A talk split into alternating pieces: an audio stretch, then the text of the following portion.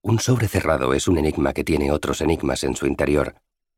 Aquel era grande, abultado, de papel manila, con el sello del laboratorio impreso en el ángulo inferior izquierdo.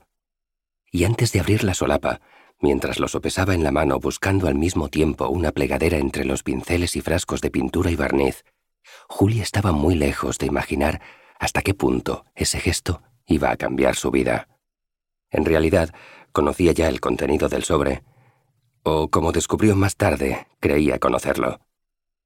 Quizá por eso no sintió nada especial hasta que extrajo las copias fotográficas y las extendió sobre la mesa para mirarlas vagamente aturdida, reteniendo el aliento. Fue entonces cuando comprendió que la partida de ajedrez iba a ser algo más que simple rutina profesional. En su oficio menudeaban los hallazgos insospechados en cuadros, muebles o encuadernaciones de libros antiguos. Seis años restaurando obras de arte incluían una larga experiencia en trazos y correcciones originales, retoques y repintes, incluso falsificaciones. Pero nunca hasta aquel día una inscripción oculta bajo la pintura de un cuadro. Tres palabras desveladas por la fotografía con rayos X. Cogió el arrugado paquete de cigarrillos sin filtro y encendió uno, incapaz de apartar los ojos de las copias fotográficas. No cabía duda alguna, puesto que todo estaba allí, en los positivos de las placas radiológicas de 30 por 40. El diseño original de la pintura, una tabla flamenca del siglo XV, se apreciaba nítidamente en su detallado dibujo con verdacho, igual que las vetas de la madera y las junturas encoladas de los tres paneles de roble que formaban la tabla, soporte de los sucesivos trazos, pinceladas y veladuras que el artista había ido aplicando hasta crear su obra.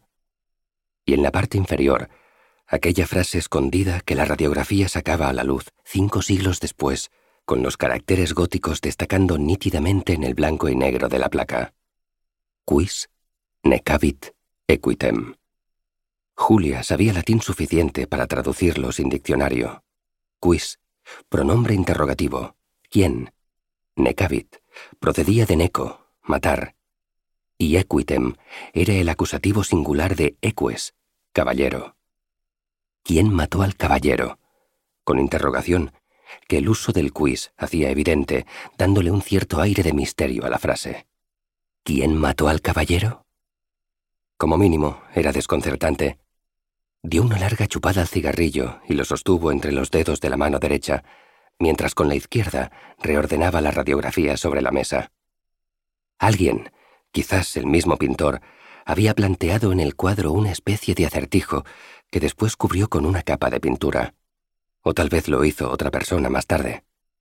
Quedaba aproximadamente un margen de 500 años para establecer la fecha, y esa idea hizo que Julia sonriese para sus adentros. Podía resolver la incógnita sin demasiada dificultad.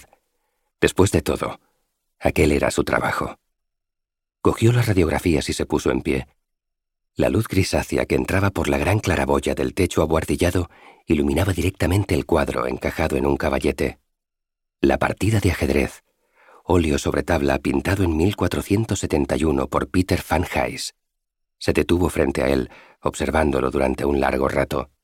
Era una escena doméstica pintada con minucioso realismo cuatrocentista un interior de aquellos con los que, aplicando la innovación del óleo, los grandes maestros flamencos habían sentado las bases de la pintura moderna. El motivo principal lo constituían dos caballeros de mediana edad y noble aspecto, a uno y otro lado del tablero de ajedrez sobre el que se desarrollaba una partida. En segundo plano, a la derecha y junto a una ventana ojival que enmarcaba un paisaje, una dama vestida de negro leía un libro puesto sobre el regazo.